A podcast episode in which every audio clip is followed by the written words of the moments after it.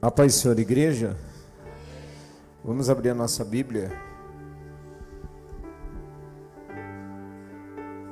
Evangelho de Jesus Cristo, segundo escreveu João, capítulo de número 9. Versículo versículos de número 1 até o versículo de número 5, com atenção especial ao versículo de número 4.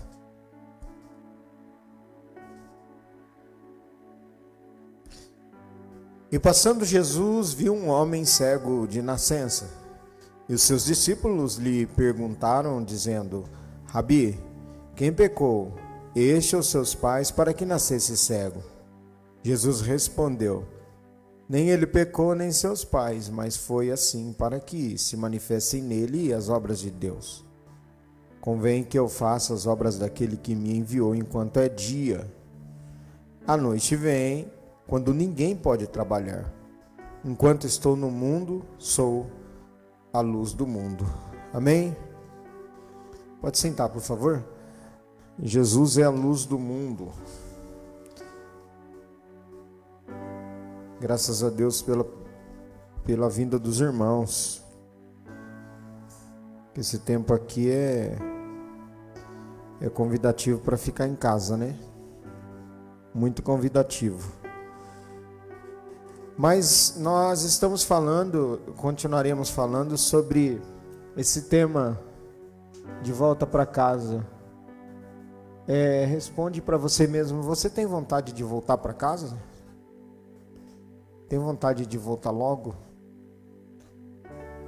É, já pensou acabar tudo isso aqui e os seus sofrimentos, as suas dores. E à medida que os anos vão passando, eles. Cada dia uma novidade, né, irmãos? A gente não tem um dia que a gente não acorda que não tem uma coisa. Você até estranha quando não aconteceu nada, né? Quando não aconteceu nada, você fala assim: ah, hoje, pô, é, será? Não, nem torci o pé, não deu um bicudo no. É, é, como é que fala? Bicuda na, na quina da cama, nada, nem, nossa, nem isso. Não caiu a tampa da margarina para baixo. Não aconteceu nada. Tá estranho esse dia. Porque não que não que a gente que vamos pregar uma teologia, que nem a teologia do sofrimento, né? Ou ser amigos de Jó. Não, a ideia é que ou a teologia da miséria, que também não é teologia. Mas é é a teologia, ixi, vamos ver se eu consigo, teologia teocêntrica,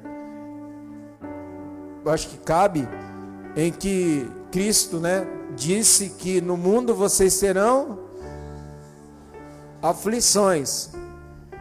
Então no mundo nós teremos aflições, mas ele falou assim: Tende, irmãos, para que será que Jesus falou? Por que, que ele falou que nós teríamos que ter bom ânimo?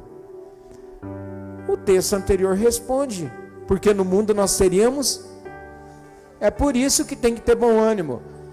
Tem que ter bom ânimo para vir para a igreja.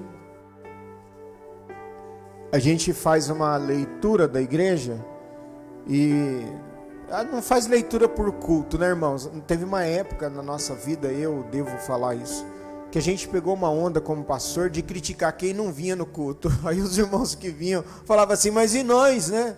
Tipo assim, coisa da nossa cabeça, né? Mas graças a Deus, Deus vai. A revelação, ela é completa, mas progressiva para mim. Ela está completa, entenderam, né?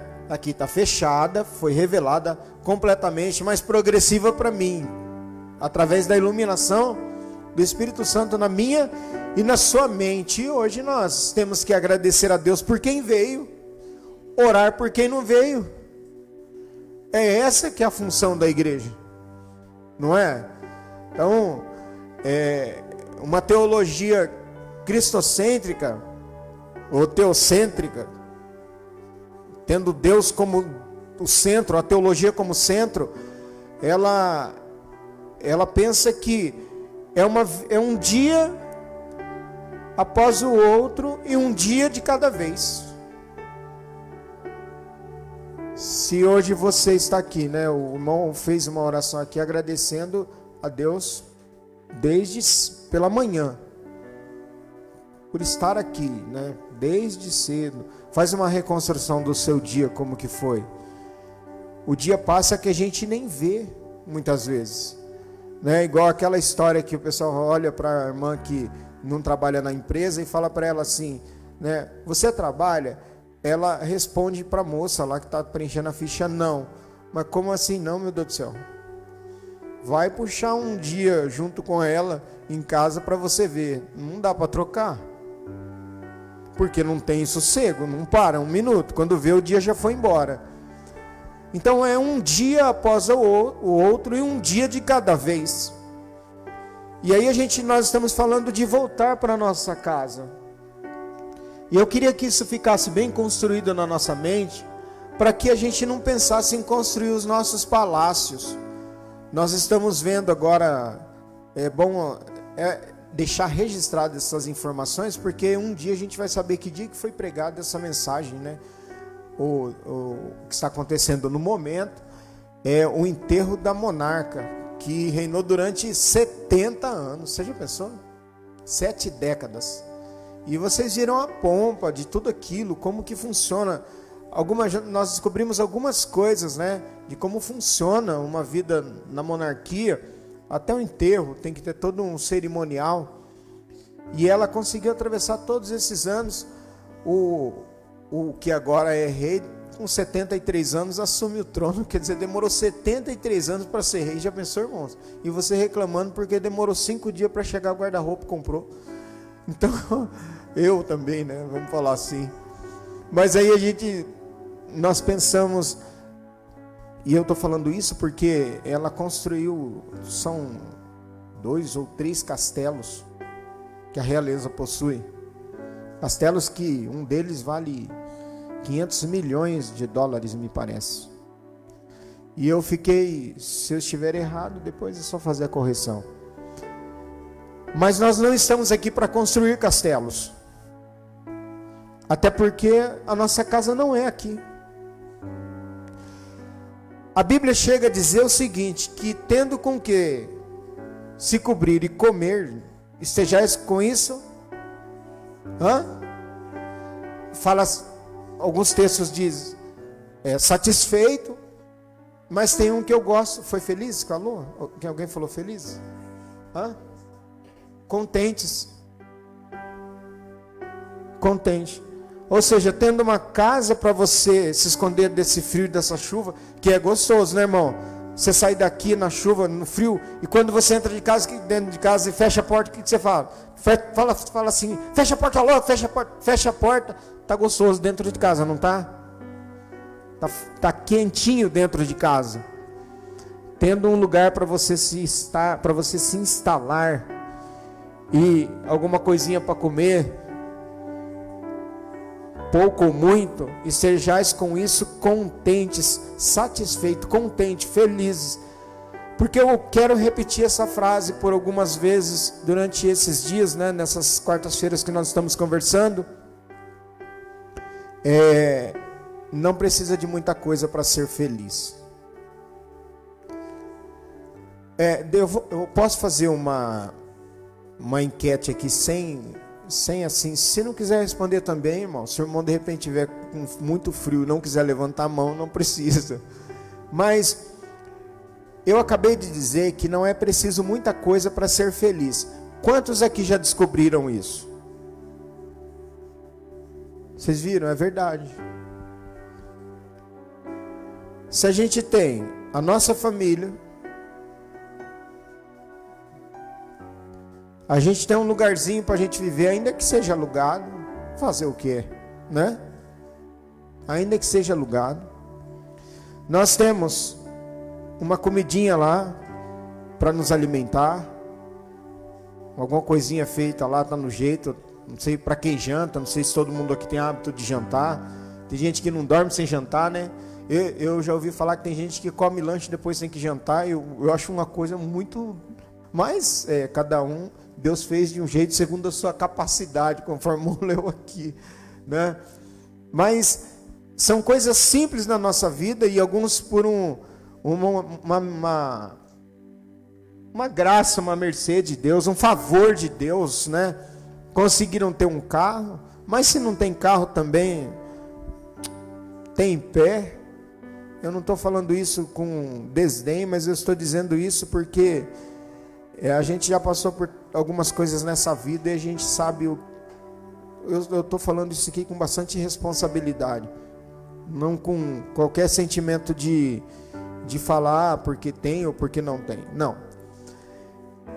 Mas quando a gente pensa nesse texto, ou quando pensamos nesse texto, ou pensamos nesse tema de voltar para casa, a ideia é desconstruir a imagem de que eu preciso do mundo para ser feliz. Mundo, aí vou eu. Tinham, antigamente, o pessoal gostava muito de usar a Bíblia para defender as suas próprias ideias. E é, é, tinha obreiro que ele gostava de de voar, sabe? De ficar andando para lá e para cá. E aí ele pegava e falava assim: Eu vou para onde o vento me leva. Não, nós não vamos para onde o vento nos leva, nós, nós vamos para onde o Espírito nos leva, para onde ele nos guia. E vocês já perceberam que nem sempre é do jeito que a gente quer, ou do jeito que queremos? e você pensa uma coisa e você fala assim: meus planos são esses. Eu tenho sonhos para fazer isso, eu tenho projetos para isso, eu tenho, eu tenho, ah, eu vou fazer isso aí. Você, Deus vai e muda tudo. Porque em nenhum momento é, a Bíblia dá sinais de que se de que a nossa, a nossa casa é aqui. Se você olhar, por exemplo, eu estava observando aquele texto do jovem rico, a Bíblia diz assim que Jesus olha para ele e o amou. E aí Jesus fala para ele: Você conhece? Ele pergunta: O que, que eu devo fazer para herdar a vida eterna? Jesus falou: Você conhece os mandamentos? Ele disse assim: Eu conheço. Aí ele cita. Jesus fala assim: Falta uma coisa. Você é um cumpridor de mandamentos escuta, é uma interpretação. Aí ele, Jesus olha para ele e fala assim, ó, então você vai, vende o que você tem, dá aos pobres e me segue. O que, que ele faz? Ele vai? O que, que ele faz? Ele vai? Ele vai embora, porque ele possuía muitos bens. A Bíblia diz que Jesus o amou.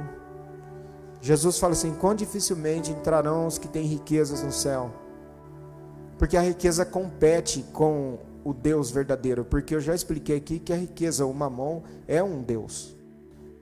Ela pode se tornar um Deus que nos prende. Então, reparem que a Bíblia, ela quer direcionar nossa mente. É, quem se lembra o texto que foi lido aqui na leitura inicial? Hã? Colossenses não? Então fala aí, qual que foi? Não, o texto que foi lido é, sobre as ofertas. Desculpa, desculpa. Se abriu ou não? Colossenses, capítulo. Presta atenção. Olha só como que Deus direciona as coisas. Primeiro, você leu sobre os talentos né? E eu até fiz alguma observação aqui, mas ele fala assim, ó, se vocês, ele, ele, ele põe uma condicional, uma condicional, a condicional C, se já ressuscitastes com Cristo, vocês já ressuscitaram com Cristo? Quantos aqui? Quantos ressuscitaram com Cristo? Você era morto. Você era um morto, eu um morto, que ressuscitamos com Cristo. Então, se alguém tem dúvida aqui, é assim, ó, era um morto. Se dependesse de você, você não viria para Cristo. Se dependesse de mim, eu não viria para Cristo. Nós viemos para Cristo porque Ele nos chamou. Porque morto não houve. Ah, mas com que base que você diz isso? Efésios capítulo de número 2, e vos vivificou estando mortos. Então nós estávamos mortos. E aí o Espírito Santo falou assim: falou assim, Celso, acorda, morto. Aí ele nos nós, nós ressuscitamos com Cristo. Então, quantos ressuscitaram com Cristo? Certo, você ressuscitou com Cristo. Então, se você, olha lá, vivificou, aí volta lá em Colossenses. Se vocês ressuscitaram com Cristo, então agora a direção de vocês não é mais olhar para baixo. Não, a direção de vocês agora é buscar as coisas que são de cima. Oh, mas a gente poderia falar assim, peraí, mas que coisas de cima? De cima da onde? Onde Cristo está assentado à destra de Deus. Então é um redirecionamento da nossa mente agora. Totalmente ao contrário do que aquele homem louco. Lembra o homem louco do capítulo 12 de Lucas? Louco. Ele planejou sem pensar em Deus. É errado planejar, é, fazer uma caderneta, é, caderneta de poupança, né? Tem, né? Eu não faço, não tenho. Quem tem? Mas é errado fazer uma caderneta de poupança? Não. De forma alguma. É errado guardar o dinheiro debaixo do colchão? não guarda, né? Mas é errado eu fazer uma reserva? Fazer um investimento?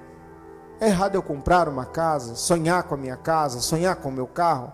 É errado eu desejar fazer uma faculdade. É errado eu fazer um, uma pós-graduação.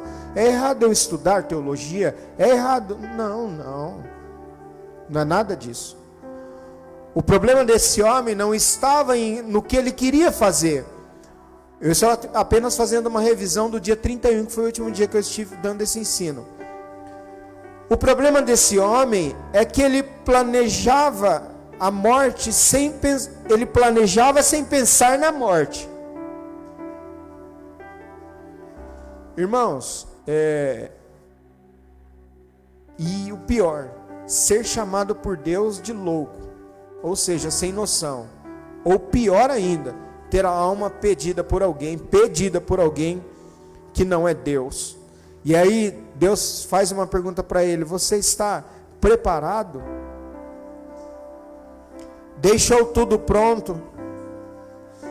Eu estou vivendo a minha vida e eu estou vivendo. Quando a gente vive a nossa, quando vivemos a nossa vida do ponto de vista da eternidade, nós pensamos assim, ó. A pergunta que eu devo fazer hoje aqui nessa noite é: Eu estou preparado? Você está preparado? É, é para refletir. Se a trombeta nesse momento soar, eu me lembro que eu não sei nem sei se foi aqui nessa congregação que eu pedi, eu não vou pedir para pôr hoje, mas eu pedi para colocar o, o som de uma trombeta. Foi aqui? Não foi? Se quiser achar e pôr, não tem problema. Mas se a trombeta soar agora, ou se o fio da vida for cortado, você está pronto? Ou pronto? Vai tranquilo? Tem algumas pendências? Tem, uns, tem algum perdão para pedir? Tem alguma coisa para resolver que ainda está ainda que precisa ser resolvida? Porque a questão aqui, nessas construções que nós estamos fazendo nas quartas-feiras, é assim, ó. É, nós estamos em construção, lógico. Mas hoje pode ser o meu último dia, assim como pode ser o seu último dia. E não adianta querer fazer graça aqui, falar assim. Eu estou falando comigo, tá? Não estou falando com vocês, não. Eu fazer graça e falar assim, eu não vou pensar nessas coisas, não. Tem uns até que falam assim, Deus me livre. Outros falam assim, usam até termos que usavam antigamente, cruz credo. Outros vão até pior, faz assim, ó, isola. Não quero nem pensar nisso aí agora. Ah, é? Não vai pensar sobre isso? Vai pensar sobre isso quando? Quando que vai pensar sobre isso? Porque não tem por onde escapar. Você quer disfarçar? Eu quero disfarçar que nós não pensamos sobre isso, mas paga o. Eu não vou falar nem o nome do negócio para não fazer propaganda, mas paga por mês lá. Tem gente que paga por mês lá o, o enterro, o caixão. Faz cons, consórcio, que é prestação de caixão. E paga lá por mês para estar tá tudo certinho. No dia que. Tchau. Só ir lá, tá, tá tudo certo aqui, já está pronto. Tem até chá, café, tem direito a bolacha, tem direito a isso, tem direito a aquilo, está tudo bonitinho, tudo arrumado. Nós pensamos. Escolidade, pastor. Falei aqui numa quarta-feira que a fila, a fila ela vai andando. Eu nem sei em qual ponto dessa fila que eu tô. Você sabe onde que você está? Às vezes você olha assim e fala assim, ah, irmão, tá com 80 anos, tá na, tá na minha frente, é nada. Você não sabe. Tem gente que você fala assim, ó, mas fulano é, morreu fulano, morreu alguém na igreja. Mas quem que morreu? Ah, foi fulano. Você não acredita? Não foi ele, não. Não foi ela, não. Tá lá, daquele jeito ainda firme. Foi o outro. Mas não estava com saúde? Tava, mas infartou. Isso eu estou falando do nosso encontro pessoal. Mas e se a trombeta. Achou a trombeta? E quer pôr? Imagina. Deixa,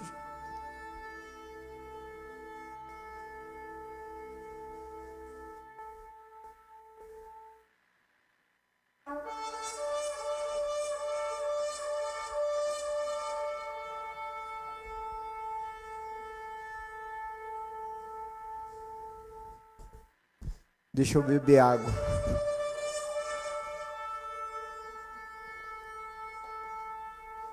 Tá bom, Ronan. Porque se você não ouvir a trombeta, é porque você já está aqui, né? Vai conviver, vai ficar por aqui, tranquilo aqui. Agora imagine nesse momento em que essa trombeta soar. O que faremos nós? Porque o preparativo é esse. Não tem como escapar. Fazendo fazendo ou não fazendo, chegará o dia em que nós deveremos prestar contas diante de Deus. Não tem o que se fazer. Eu fiquei muito assim, assim, eu queria compartilhar com a igreja uma preocupação e aí talvez fique mais fácil para mim e mais difícil para vocês. Por que, que essa leitura que o Fernando fez aqui no começo, é, a gente olha, eu não sei, eu não sei onde é que eu marquei, mas acho que, mas está na minha cabeça. Por que que o texto diz assim que no final do capítulo, diz que lançará o servo inútil num lugar onde vai haver pranto e ranger de dentes. Só porque ele não fez nada. Por quê? Vocês não acham que é muito grave? Alguém olha e fala assim: Mas isso é muito grave, pastor. Mas aí, se você abrir, é Mateus 25, né? Abra Mateus 25 e 3. Mateus. Não, não foi Mateus, não foi Mateus. 25 e 14. 15. Aqui. A chave está aqui. Por que, que aquele homem que não fez nada com os talentos, foram, ele foi jogado num lugar onde há pranto e ranger de dentes. Leiam esse texto aí, só esse aqui, tenta descobrir a chave interpretativa daquele versículo. Por que, que ele foi lançado lá? Eu dou um tempo para os irmãos e para as irmãs.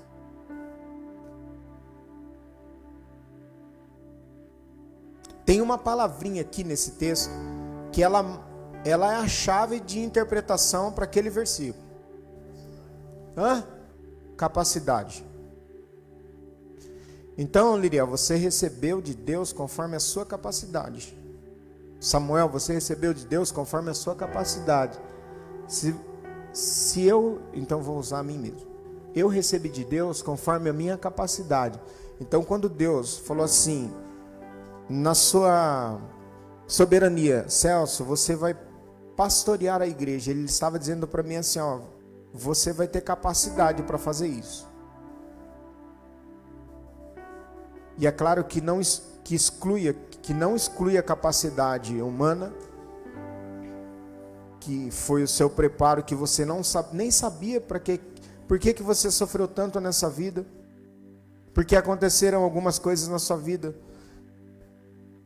Essa capacidade dada por Deus, ou essa capacidade, ele não pegou, não pediu para o João Pedro pegar esse, esse, esse aqui é mais pesado, pegar esse baixo, né?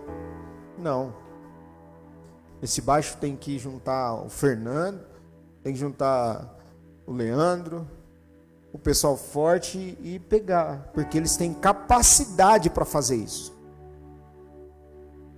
Então, quando a Bíblia fala que esse homem que não fez nada, ele foi lançado num lugar de tormento, significa que ele, ele falhou, não é porque ele não tinha capacidade. Ele falhou porque ele era um homem que tinha omissão. Porque não fazer também é pecado.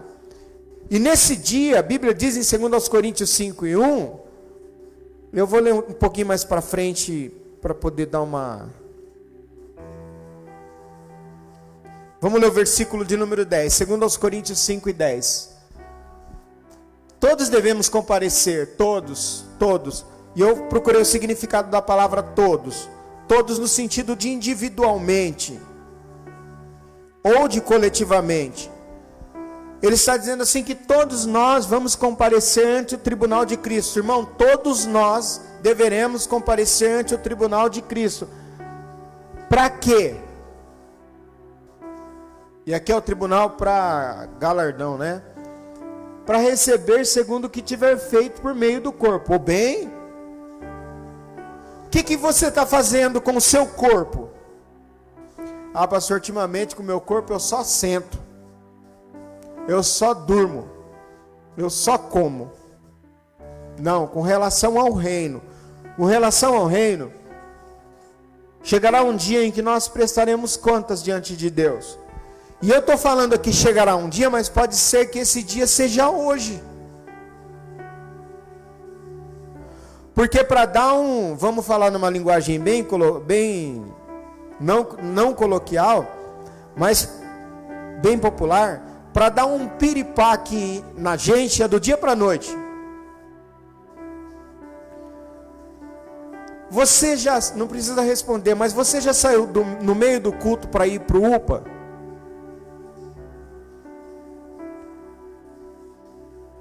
Pensa aí. Você já terminou o culto e correu para o UPA? Estava tudo bem criança passou mal, você passou mal no meio do culto. E aí você foi parar no, na UPA. Porque para acontecer as coisas, e é por isso a preocupação é iminente, ela é assim, ó. Gente, vamos ficar pronto. Porque a gente nós não sabemos em qual momento que Deus vai nos chamar. Qual que vai ser o momento? Porque nós compareceremos diante do tribunal de Cristo e nós prestaremos conta daquilo que nós tivemos, tivermos feito com o nosso corpo, bem ou mal. Sendo assim, o que faremos? Eu queria que os, é, pensar numa frase. E essa frase é do C.S. Lewis. Ele fala assim, ó, presta atenção, ó. Cada vez que você faz uma opção, está transformando sua essência em alguma coisa um pouco diferente do que era antes. Vou ler de novo. Cada vez que você faz uma opção, está se transformando, está transformando sua essência em alguma coisa um pouco diferente do que era antes. Isso vale para bem ou para mal. Cada decisão que eu tomo na minha vida com relação a Deus, eu estou transformando a minha essência. Não vamos falar de coisa ruim, não. Vamos falar como cristãos. cada oração que eu faço, cada entrega que eu faço, cada vez que vocês vêm aqui com o microfone e canta e se dedicam e sentam para ouvir, a sua essência ela está sendo transformada. E você está se tornando diferente do que era antes. Porque eu e você não somos mais quem nós éramos há cinco anos. E não é só na aparência. Porque na aparência mudou bastante. Mudou, irmão. O irmão pode pensar que não mudou, mas mudou. Mas dentro de você ocorreram mudanças significativas com relação às coisas de Deus. Por cada decisão que você tomou com relação a Deus, com relação às coisas de Deus. Porque enquanto você ficar na omissão, sentado, e não fazer nada, não percorrer um corredor para vir cantar. Não se envolver com nada. Fica sempre na sua. Você não haverá mudança de essência. Continuará sendo sempre a mesma coisa. Porque quando eu tomo uma atitude, eu me lembro que no domingo, eu fiz uma. Os irmãos sabem que mudança é complicado, não é? É, essas, sabe, muda tudo a sua rotina. Você fica bastante. Aí eu passei um dia, uma semana bastante. É, a gente usa, vamos usar o evangeliquez, é uma semana tribulada. Então, com bastante pensamentos, bastante coisas para resolver, mal podendo é, pegar celular, enfim, cuidando da vida. E no domingo eu fiz uma oração. Eu fiz uma oração para Deus, a Deus e falei: "Deus, eu queria que hoje eu prestasse um culto ao Senhor diferente do que todos os que eu já prestei. E eu não gostaria de sair do mesmo jeito que eu estou entrando, porque eu não quero isso. Eu quero sair da igreja bem diferente do que eu, do que eu estou indo. Deus ouviu minha oração. Deus ouviu a minha oração. Deus ouve a sua oração. E eu tenho certeza que o Celso da semana passada não é o mesmo de hoje. Alguma coisa dentro da nossa essência ela foi transformada e ela foi mudada. Aí eu te pergunto, faz uma avaliação da sua vida. Quais são as decisões que você está tomando para que a sua essência ela seja transformada? E você se sinta mais perto de Deus. Porque eu não quero aquela história que o inferno é aqui tem gente que fala que o inferno é aqui, né? Não, o inferno não é aqui. O diabo anda, ele anda passeando por aí. De vez em quando você topa com ele, usando alguém. Mas ele ainda não se manifestou como ele é. Não, de forma alguma. O certo é que sempre escolhemos e agimos de acordo com aquilo que escolhemos ainda que a opção escolhida seja a omissão. Não sei se os irmãos estão me acompanhando. O certo é que sempre nós escolhemos, sempre. Sempre eu tenho que fazer alguma escolha. E agimos de acordo com aquilo que escolhemos. Ainda que a opção escolhida seja a omissão. Em quem estamos nos tornando? Isso aqui me pesou muito para falar assim na minha, quando eu montei essa frase aqui, me pesou muito porque eu tenho medo no que eu tenho me tornado depois de anos exposto à palavra de Deus. Porque como se trata de um culto de ensino, eu vou refazer a, a pergunta: em que, em quem estamos nos tornando depois de anos expostos a palavras, a palavra? Irmãos, é horrível. Porque Há irmãos que estão se tornando muito ruins. Há irmãos que estão se tornando maus. Eu não estou falando isso sem conhecimento de causa. Eu estou falando isso como pastor. Que vem para a igreja, que foram beneficiados pela igreja, foram amados, foram suportados. E aqui eu não estou falando suportado no sentido de que eu expliquei lá no, no aniversário do pastor Valdeci, não. Que é levantar, suportar mesmo porque era pessoa insuportável, difícil de se lidar na igreja. As pessoas suportaram, oraram, aconselharam. Eu estou falando isso em todos os meus anos como pastor. E sabe o que, que a pessoa faz? Ela vira as costas. Irmãos, eu não sei qual, como que Deus trata a ingratidão, mas a ingratidão é difícil. Você faz de tudo.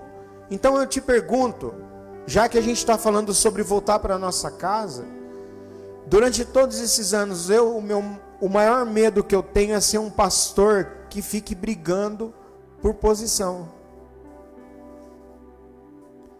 Se eu descobrir, se eu descobrir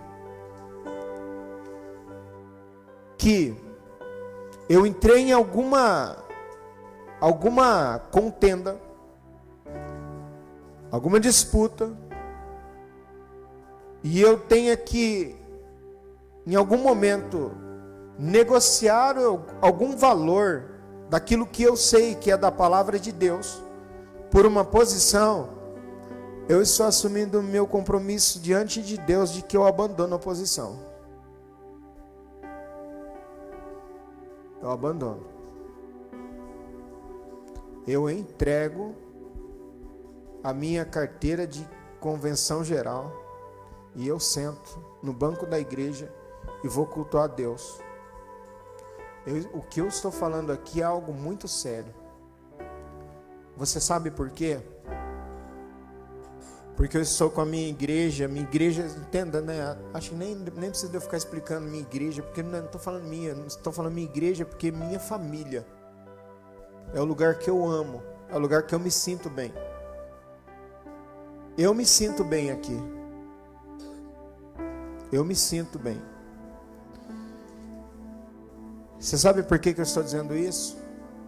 Porque eu tenho medo de perder a minha salvação por posição. Porque o que adianta o homem granjear e ganhar o mundo inteiro e e perder a sua alma. Eu sei que aqui nós temos um grupo de louvor que os irmãos peço permissão para falar sobre vocês que vocês são pessoas simples, pessoas humildes. São tementes a Deus, sim. são tementes a Deus. Mas já pensou se um dia Deus te levantar e começar a te abençoar demais e você prosperar e você fazer uma escolha de abandonar as coisas de Deus ou começar a disputar pelas coisas de Deus e esquecer da sua salvação? Você, você já pensou, irmão? A gente tem que raciocinar. Você já pensou eu ser jogado com esse microfone tudo no inferno? Vamos dizer assim, escuta, entenderam, né? De que valeu? Não há problema algum para mim. Não há problema algum para mim. Eu não vou pesar vocês não precisa ser necessariamente nessa para eu não me tornar pesado a vocês, mas não há problema algum de eu jubilar numa igreja desse tamanho. Nenhum problema. Qual é o problema? Porque essa pergunta ela precisa ser respondida. Depois de anos ouvindo a palavra de Deus, você é uma pessoa melhor ou uma pessoa pior?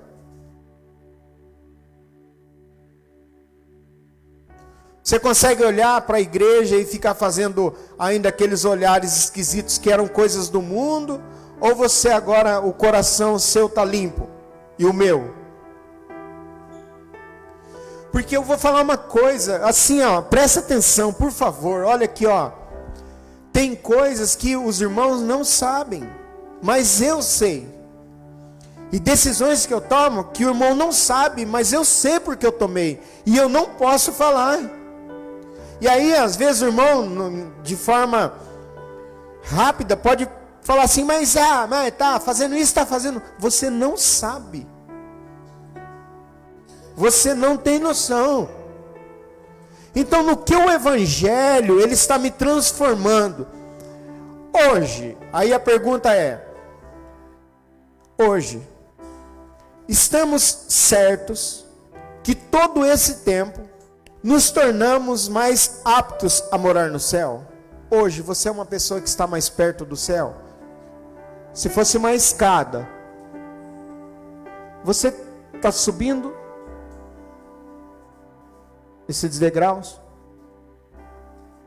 Onde que você está? Imagine que fosse um degrau, espiritualmente falando.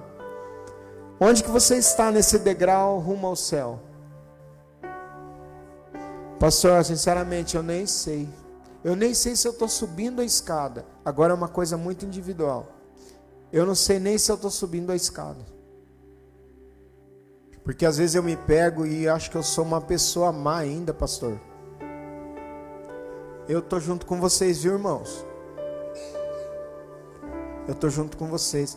Sabe, pastor, às vezes eu penso que o meu passado, ele não foi perdoado. Tem uma pessoa que, um rapaz, que eu estou tentando fazer o que eu posso, mas ele acha que ele não é. Ele mandou uma mensagem ontem para mim dizendo assim que não, não é digno. Eu falei, mas eu vou orar por você. Ele falou assim, ah, não precisa não, porque eu não tenho mais jeito. Eu falei, não, não tem jeito sim. Eu não, eu não sei mais nem o que falar. Porque Satanás cauterizou a mente a ponto de dizer assim, ó, não, você não tem mais o que fazer com você. Escuta, olha aqui, por favor, preste atenção. Por favor. Você não é mais aquela pessoa aquela pessoa ela morreu. Você está me ouvindo? Aquela pessoa que fazia tudo aquilo, ela morreu. Ela não vive mais. De vez em quando, ela quer ressurgir, mas ela morreu. Você é outra pessoa. A Bíblia diz assim: que se alguém está em Cristo, quantos estão em Cristo aqui? Nós todos. Nós todos. Não, você não estaria aqui num negócio que estava comendo pipoca com sazão, que é gostoso, socar sazão na pipoca, que a região nem aguenta comer e eu como. Estaríamos assim. Você está aqui hoje porque se alguém está em Cristo, nova criatura é. As coisas velhas, ó, elas já se passaram. E aí, se passou e o que, que aconteceu? tudo se fez novo. Eu vou contar um, um, um, testemunho aqui, assim, vou contar só um pedacinho de um testemunho. Vocês acreditam que eu já bebi? Tem gente que olha para mim e fala assim, rapaz, não é possível. Nasceu no berço evangélico. Eu não, eu não uso muito esse termo, mas não é porque eu não gosto. Mas é porque eu não acho que tem um berço evangélico pequenininho que depois vai. Mas é um modo de falar, eu sei. Mas não, então já bebi, já bebi, já capotei carro, quase morri. Olha assim, fala assim, acho que na, tem lugar que eu vou, o pessoal fala assim, acho que sempre foi pastor. Que nada. Quando alguém vem contar alguma coisa, alguma peripécia, alguma coisa para mim, eu já sei. Nem tudo, claro, né? Graças a Deus mas algumas coisas eu já sei. Mas aquele homem, ele foi morto. Aquela mulher, ela foi morta.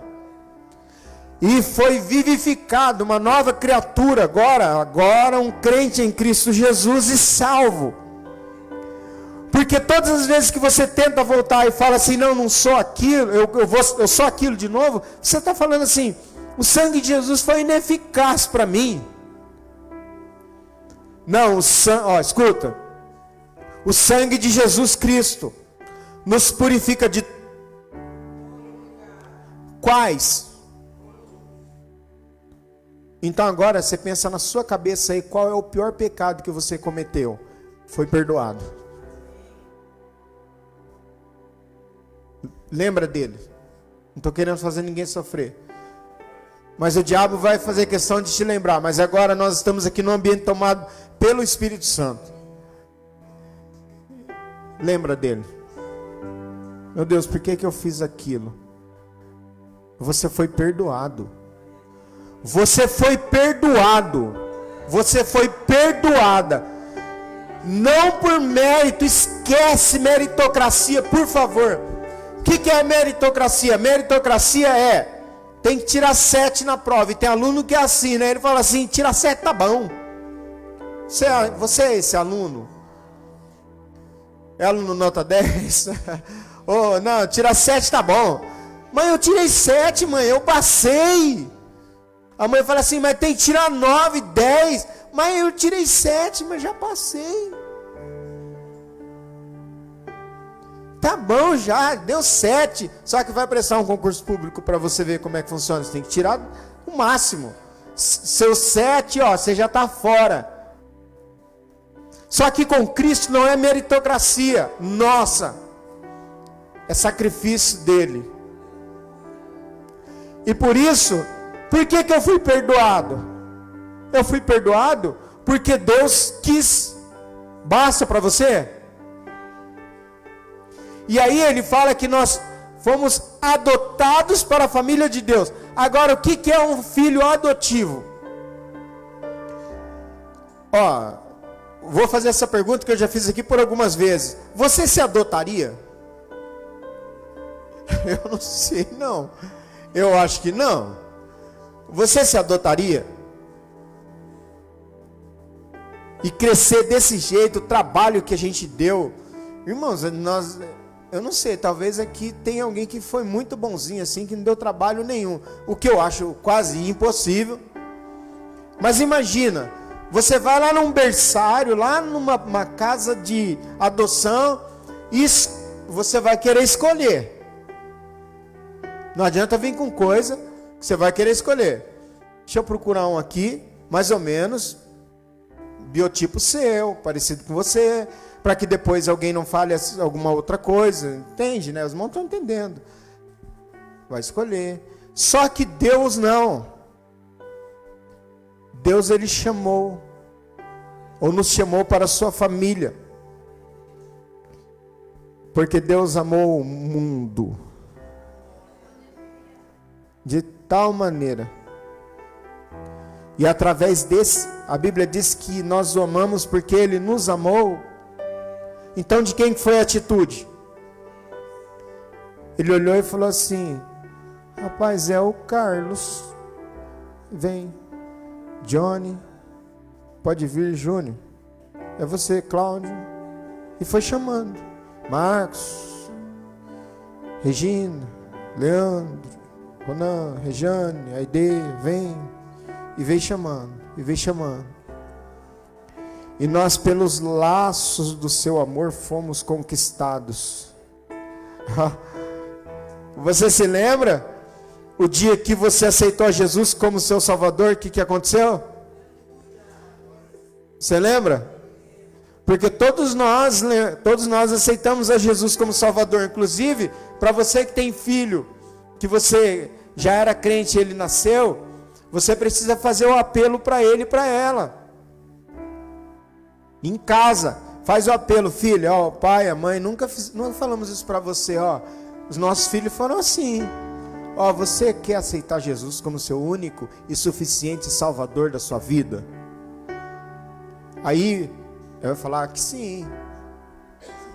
Você vai orar por ele e apresentar. Senhor, escreve o nome dele no livro da vida. Sabe por quê? Não precisa do pastor fazer. Sabe por quê? Porque o sacerdócio é universal dos crentes significa que o sacerdócio está na tua mão. O ministério da reconciliação está na tua mão. A pergunta que eu preciso responder agora é: eu, nós somos confundidos com Jesus? Você está se parecendo mais com Jesus? Aí você pode falar para mim assim, pastor, mas eu acho que não, porque pelos meus atos, me parece que não. Pela minha feição, meu jeito de ser. Deixa eu te explicar uma coisa, ó. Instalaram três luzes aqui, ó. Essas luzes aqui, para quem está na câmera, ela, ela pega bem escuro aqui. Não sei se vocês já viram, mas aqui ela, é, pega, ela pega bem de frente. Então vou te explicar mais ou menos como é que funciona essa questão da salvação. Ou de se aproximar de Jesus. Se eu, quando eu venho para cá, a câmera vai me pegar, ainda mais que eu sou assim meio mais escurinho. A câmera ela não pega defeitos. Se eu chegar aqui e ficar bem de frente para essa iluminação aqui, ó, os irmãos vão perceber que eu tenho às vezes até manchas, até rugas, alguma coisa assim. Porque eu estou perto da luz. E se eu for me aproximando mais da luz ainda, os irmãos vão perceber mais defeitos em mim, que eu tenho entrada bem grande se eu chegar mais perto, vocês vão encontrar cabelos brancos. Para a glória de Deus. Não tem nenhum problema com eles. Jesus é a luz. Quem já entendeu já. Quanto mais eu chego perto dele, eu descubro o quão falho sou. Só que a luz, ela só mostra a minha falha e não faz nada. Jesus mostra a minha falha e pelo seu espírito me santifica. Eu não sou quem eu era antes, ontem. E amanhã eu não serei quem eu sou hoje. Porque eu estou passando por um processo de santificação. Lembra de Pedro? O que, que aconteceu com Pedro? A mulher chega e fala assim: Você é um deles. Você é um deles. Você é um deles. Chegou por fim, a outra falou assim: Ah, você é um deles sim. Sabe por quê? Porque a tua fala te denuncia. Irmão, por mais folgadão que a gente esteja, assim como cristão, a nossa fala nos denuncia. Do nada você fala assim, ó, misericórdia, já te denunciou. Porque quem não tem Jesus muitas vezes não fala isso. Vigia, te denunciou quem que você é. Ô oh, varão, já te denunciou. Então o fato aqui não é que se quanto mais eu me, me aproximo dessa luz que é Cristo, se ela mostra os meus defeitos, porque mostra mesmo, meu Deus, eu vou usar uma, uma, uma frase aqui, só para ilustrar. Tem gente que fala assim: é, quanto mais eu rezo,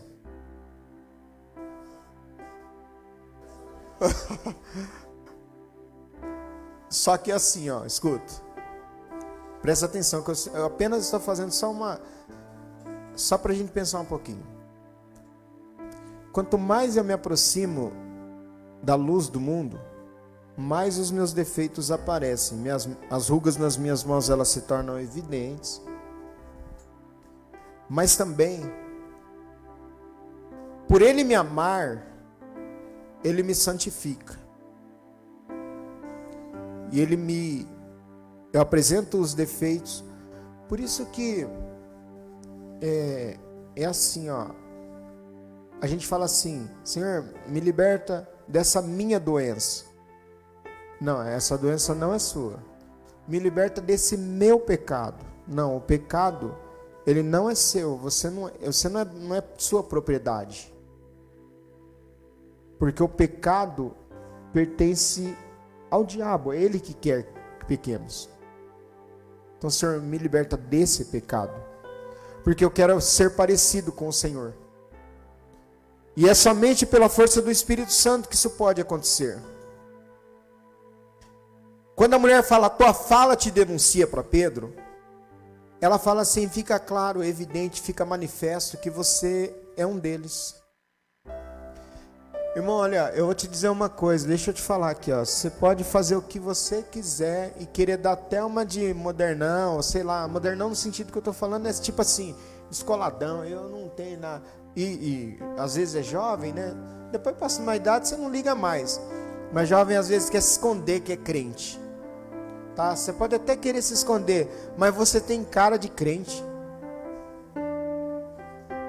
Seu jeito, você é diferente. Você não percebeu?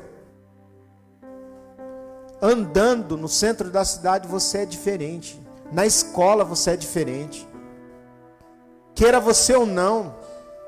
É manifesto, é evidente, é claro. E eu termino com uma outra frase. A quem Deus se revela? A verdade é que Ele revela muito mais sobre si mesmo a determinadas pessoas do que a outras. Calma aí. Não porque tenha favoritos, entre aspas, mas porque lhe é impossível mostrar-se alguém cuja mente e caráter lhe sejam inteiramente adversos, disse C.S. Lewis. Deus não pode se manifestar a alguém que tem um caráter inteiramente adverso ao caráter que ele tem que, que eu quero dizer com isso? Eu não. C.S. Lewis quer dizer com isso? É que a minha oração deve ser: Senhor, eu quero me tornar cada dia mais parecido com o Senhor. Porque só vai morar com Jesus quem for parecido com Ele. E aí a pergunta é: a reflexão é: eu sou parecido com Ele? Eu me pareço com Jesus? Tira os gritos lá. Não estou falando nada disso. Estou falando dentro de mim. A vontade de ir embora para nossa casa. A vontade de sair daqui. A vontade de terminar tudo isso aqui como deve ser o céu. O que, que a gente vai fazer lá? Como será o transformar-se do corpo glorioso? No abrir e fechar de olhos, nós seremos transformados. E aí eu fico pensando como um sinal de alerta para cada um de nós. Vale a pena viver brigando? Vale a pena viver arrumando confusão ou saindo de cara feia? Ou olhando com ódio? Vale a pena, sabe o que, irmãos? A Bíblia diz assim que aquele que, que não renuncia a tudo quanto possui, o que, que ele fala? Não pode ser o meu discípulo. O que, que eu preciso renunciar para me tornar um discípulo de Jesus? Que as coisas chegaram numa situação difícil, vamos supor hipoteticamente, é deixar de ser pastor?